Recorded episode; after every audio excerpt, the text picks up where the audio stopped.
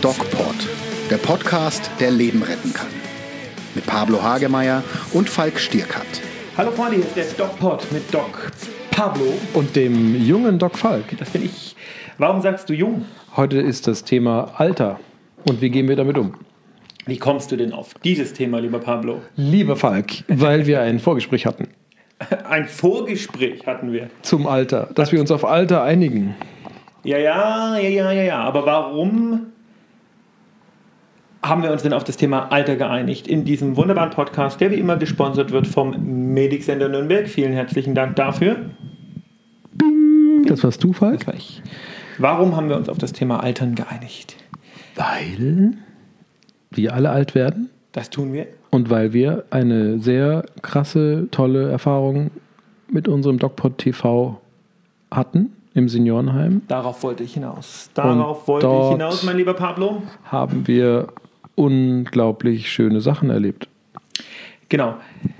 Für alle, die unseren DocPod regelmäßig hören, die wissen, dass wir vor anderthalb, zwei Wochen DocPod TV gedreht haben, und zwar den ersten Teil der ersten Staffel. Und DocPod TV ist ein Format, in dem Pablo und ich uns zu einem speziellen medizinischen Thema Experten suchen, das Thema aus mehreren Perspektiven beleuchten und uns auch Challenges stellen. Das heißt, einer von uns muss in, ja, zum Teil manchmal in eine unangenehme Situation rutschen oder in eine ähm, ja, zum Teil äh, schwierige Situation, bekommt eine Aufgabe gestellt und die Aufgabe für Pablo im DocPod TV Altern war, verbringe einen Tag als Bufti, also als äh, Hilfspflege, Pflege, Pflegekraft. Was heißt denn das eigentlich genau, die Abkürzung? Bundesfreiwilligendienstler. Also früher Zivi. Zivi, ne? Im Altenheim. Und deine Erfahrungen waren intensiv. Ich habe Maria kennengelernt, eine Altenpflegerin. Das klingt irgendwie mickrig, aber es ist unfassbar. Diese Berufsgruppe ist ja irgendwie, ja, wird ja irgendwie belächelt und im Vergleich zur Krankenschwester abgewertet. Und Obwohl es bald die Pflegeausbildung gibt, die für alle Pflegeberufe einheitlich ist. Ne? Egal Ja. ob Kinderkrankenschwester, Krankenschwester oder Pflegerin, Altenpflegerin, das ist einheitlich und dann kann man sich spezialisieren. Und äh, Maria war unfassbar engagiert, spezialisiert, empathisch, mit Liebe und Herz dabei. Das hat mich total berührt. Ähm, ich glaube nicht, dass sie äh, das irgendwie künstlich hergestellt hat, sondern es war authentisch. Und äh, wir haben einen Patienten intensiv äh, gepflegt. Äh, also er hat eine Grundpflege bekommen. Ne? Das sind so verschiedene Dinge, die man macht. Einmal am Tag waschen, lagern, äh, Dekubitusprophylaxe und wir haben uns äh, parallel Druckstellen darüber. heißt das, ne? Die Kubitus, dass die Leute, die immer liegen, keine Druckstellen bekommen. Ja, und wir haben uns da äh, toll unterhalten, zu dritt im Grunde genommen unterhalten und Mit mit, unserem eigenen Schicksal uns auch beschäftigt. Mit Helmut, der Patient, Helmut, der seit Jahren äh, zunehmend eine Spastik hatte und im Grunde genommen bewegungsunfähig war, aber äh, mit den Augen sehr lebendig war und auch ein bisschen noch sprechen konnte. Ich weiß jetzt nicht, welche neurologische Erkrankung das war, aber es müsste irgendeine fortschreitende degenerative neurologische Erkrankung gewesen sein. Ähm, und das war sehr, sehr emotional. Das wollte ich gerade fragen. Was, was äh, hat das denn für dich bedeutet? Äh, Wie siehst du denn das Thema Altern, was ja unser Thema jetzt heute und auch an diesem Drehtag war?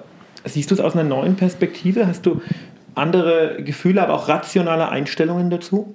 Ne, also zu den Gefühlen, ich würde es jetzt nicht über äh, euphorisiert sehen, weil Alter ist auch sicherlich ähm, eine Last und eine Verschlechterung der Qualität äh, des Lebens. Aber ich glaube, es ist wahnsinnig viel Glück in diesem Zeitabschnitt, in diesem Lebensabschnitt vorhanden, was äh, durch die Tabuisierung dieser, dieses Zeitabschnitts äh, irgendwie hinten runterfällt. Und äh, die, die glücklichen Momente, die wir da erlebt haben, das, das gemeinsame Lachen, ähm, die Freude und die, die Nähe und die Empathie, das war schon sehr, sehr ja, wertvoll und reichhaltig und rational überlegt.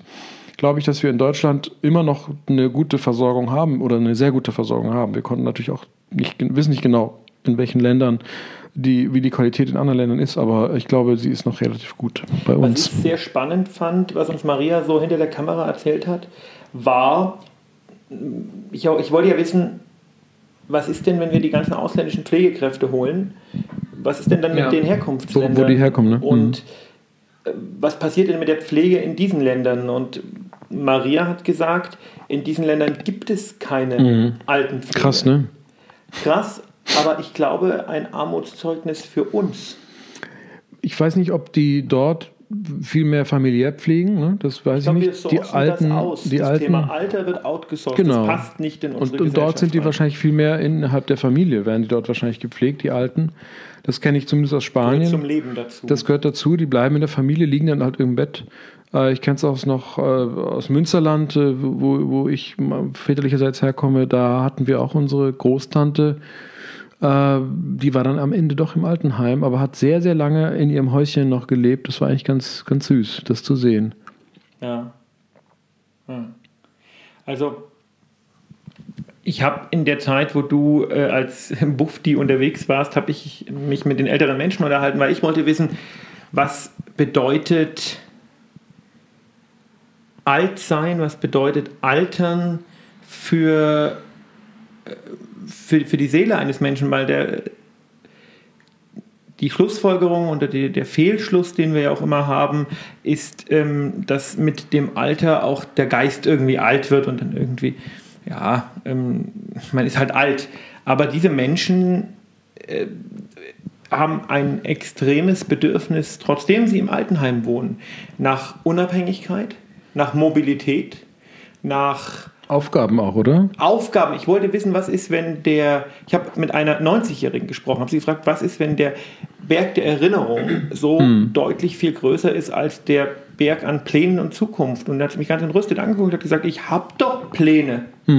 Und die waren sehr positiv. Das hat mich enorm überrascht. Ich habe mit einem ähm, 87-jährigen Mann gesprochen, der jede Woche zu den Nürnberg Ice Tigers geht. Ähm, Krass. Eishockey anschauen, der ein E-Bike hat und äh, zehntausende Kilometer, zehntausende Kilometer E-Bike im Jahr fährt, der wohnt im Altenheim. Also die Menschen, die nicht dement sind im Altenheim, die haben ihr Leben trotzdem nicht abgeschrieben, die kommen irgendwie im Haushalt nicht mehr klar. Und ich habe es fast so ein bisschen verglichen wie wie die Internatszeit, also wie ein Internat oder ein Studentenwohnheim für alte Menschen. Die sind unheimlich kommunikativ, unheimlich offen miteinander, ähm, treffen sich regelmäßig, reden viel, äh, gehen zu kulturellen Events. Also ich war positiv überrascht vom sozialen Leben im Alter. Die Leitung hat ja auch berichtet, die Leitung vom Seniorenzentrum, äh, dass ein Patient, ein männlicher Bewohner, sei vor Jahren, fünf, sechs Jahren, äh, aufgenommen worden, um zu sterben. Das war der, der Das heute der? 10.000 Kilometer Das ist der, okay. Das ist der, Ja, Wahnsinn. Und der Ähm, saß da und hat uns angegrinst und gegrüßt und war braun und uns gebrannt. Kuchen angeboten. Ja, Und- genau. ja. Das, das ist auch der, der immer zu den Eishockeyspielen fährt. Krass, oder? Ja, also das Thema Alter und äh, die, die, die Menschen, die es betrifft, haben mich stark beeindruckt. Nun gibt es da aber auch natürlich noch die andere Seite, Pablo, und zwar ähm, die alten Menschen, die dement werden. Es gibt verschiedene Arten von dementen Patienten. Es gibt aggressiv-demente, es gibt passiv-demente, es gibt schläfrig-demente und die, Die Einteilung kenne ich gar nicht als das Psychiater. ist eine Einteilung, die eher aus meiner Erfahrung herkommt. Ich weiß nicht, ob das eine offizielle. Ähm, Es gibt, so wie du Ja. sagst, es gibt ja enthemmte Demente, das ist schon richtig, aber du hast es sozusagen beschrieben, Ja. was ich ganz witzig finde, dass du das so siehst. das ist meine, meine persönliche Erfahrung. Also ich habe einen Patienten, der schläft 18 Stunden am Tag. Hm. Und was ich immer so ein bisschen schwierig finde, ist das Thema Demenz auch aus medizinischer Sicht, weil wir stehen so ein bisschen davor und können nicht viel machen. Wir geben irgendwelche Ginkgo-Extrakte, die aber alle nicht helfen. Es ist eine, das ist eher eine Therapie für die Angehörigen. ne? Das ist eine ähm, neurologisch degenerative Und für die Hersteller. Erkrankung und für die Hersteller, die zu Ablagerungen im Gehirn führt und die dazu führt, dass wir im Endeffekt geistig langsam sterben, obwohl der Körper noch da ist. Und das finde ich ganz schlimm. Wird oft als Müllhalde äh, verglichen, ja? das im Das Gehirn hört man, äh, wie eine Müllhalde dann am Ende aussieht, weil überall der Müll rumliegt. Genau, die abgelagerten äh, Proteinfragmente, Ja. ne, das meinst du als Müll. Ähm, und das ist eine Erkrankung, die in ihrer Häufigkeit massiv zunimmt und die uns Ärzte, aber auch uns als Gesellschaft vor sehr große Herausforderungen stellt, denn demente Patienten leben ja oft noch sehr, sehr lange. Mhm. Wie lange leben die denn mehr? Also ist es ein Phänomen, weil wir auch gesünder leben, dass die ihre Demenz noch erleben? Oder ist es äh, einfach ein äh, normaler Befund? Also man wird halt dement im Alter. Nein, das glaube ich nicht. Also es gibt ja auch alte Menschen, die nicht dement sind. Also man wird halt dement im Alter sicher nicht. Welche Faktoren die Demenz auslösen, das wissen wir nicht. Wir haben Risikofaktoren identifiziert, wie wir für alles irgendwie Risikofaktoren identifiziert haben. Also Diabetes ist zum Beispiel ein massiver Risikofaktor, eine Demenz zu entwickeln. Es gibt ja die vaskuläre so Ursache. Das? Nee. Das ist, ist, ein, ist ein Risikofaktor für Alzheimer-Demenz, Diabetes. Okay, also aus, der, aus meiner psychiatrischen, neurologischen Sicht gibt es im Grunde genommen nur zwei große Töpfe für Demenz. Ne? Also die vaskuläre Demenz das ist ja mit Mikroinfarkten. Das ist jetzt keine Alzheimer-Demenz. Dann gibt es die klassische Alzheimer-Demenz mit der Atrophie, frontotemporal, also vorderes das heißt, Hirn, Hirn und temporales Hirn baut sich ab, beziehungsweise gleichmäßig überall ab. Und die spezielle Sonderform der Demenz, dass sich nur das Vorderhirn abbaut, das hat zum Beispiel ja. die Frontaldemenz, das hat zum Beispiel der König Ludwig gehabt. Wir sind ja in Bayern. Und ja. das ist eine ganz witzige Geschichte. Man meint ja über König Ludwig. So Nee, aber man meinte über König Ludwig, dass er das wohl hatte, obwohl er sehr jung war, als er dann starb. Äh, das ein äh, früher Beginn einer Demenz gibt es auch. Ne? Und wie kommt man darauf, dass er das hatte? Weil man sein Gehirn untersucht hat. Es gibt einen pathologischen Bericht und da ist eine frontale Atrophie mit ah, ja. äh, Einlagerung von ja, von Serum, also alte, also sozusagen eine, eine Einlagerung von, von Flüssigkeit, die dann verdickt aufgrund des äh, Rückgangs des Gehirnvolumens. Okay. Aber eine steile Theorie über ja. König Ludwig. Und die andere große, große Kiste ist halt die klassische äh, Altersdemenz Alzheimer. Ja. Und die wird ja immer häufiger. Und ich frage mich oft, wie wir ähm, medizinisch, aber auch soziologisch, gesellschaftlich an das Thema rangehen sollen, weil wir können, ich habe das gerade schon gesagt, wir können nichts machen, wir können nur unterstützen, behandeln, den Menschen so ein bisschen Depressionen nehmen oder sie beruhigen aber wir können ähm, den Menschen, wir können die Menschen nicht heilen. Und das Problem ist, was machen wir mit den Menschen? Die haben ja in unserer Gesellschaft, so wie wir unsere Gesellschaft definieren, im Grunde keine, ähm, ich sage jetzt mal, substanzielle Funktion mehr. Ja, so wie wir leben, unsere Gesellschaft kommt mit sowas einfach nicht klar. Und die werden ins Heim weggesperrt. Drei mhm. Viertel hat die Heimleiterin erzählt oder zwei Drittel. Also ein großer Teil der Bewohner ist dementiell erkrankt. Und das finde ich ist eine mega Herausforderung für die ganze Gesellschaft, auch in Zukunft. Gerade jetzt, wenn die Babyboomer Boomer gehen alle in Rente, die beginnen jetzt langsam die Alterserkrankungen wie auch die Demenz zu bekommen. Das werden exponentiell mehr Erkrankte, um die sich diese Gesellschaft kümmern muss, die schon jetzt ein Problem mit Pflegekräften hat mit geschultem Personal. Die es nicht gibt. Es gibt kein genau. Personal. Also ob wir wollen oder nicht, ähm, wir müssten uns das Personal schnitzen. Ja. Oder? Ja, oder aus dem Ausland holen. Und die, die diese, diese Erkrankung, diese, wir leben immer länger, bekommen aber auch immer mehr Demenzerkrankungen. Das ist ein, ein, ein Riesenthema für unsere Gesellschaft, was ich noch nicht in Lösung sehe. Die positive Seite der Medaille ist, dass äh, wir, je älter wir werden, desto eher wir um uns, um uns selbst kümmern. Die berühmte Maslow'sche Bedürfnispyramide, wer das noch nicht gehört hat, da geht es darum, dass wir äh, am Ende des Lebens uns eher um die Selbstverwirklichung kümmern. Und tatsächlich, ich habe gerade was aufgeschlagen, ein Psychiater hat das mal zufällig, also randomisiert, zufällig Patienten ausgesucht und festgestellt, dass je älter seine alten wurden, desto zufriedener und glücklicher wurden sie. Aber wenn sie dement sind, ähm, werden sie sich natürlich nicht um ihre eigenen Bedürfnisse kümmern. Ne? Nö, aber das, ich wollte ja die andere Seite der Medaille sagen. Das heißt, wir haben die Dementen auf der einen Seite und auf der anderen Seite auch die Chance, glücklicher zu werden, je älter wir werden. Absolut, aber meine Frage war, wie glaubst du, geht unsere Gesellschaft mit dem Thema Demenz um?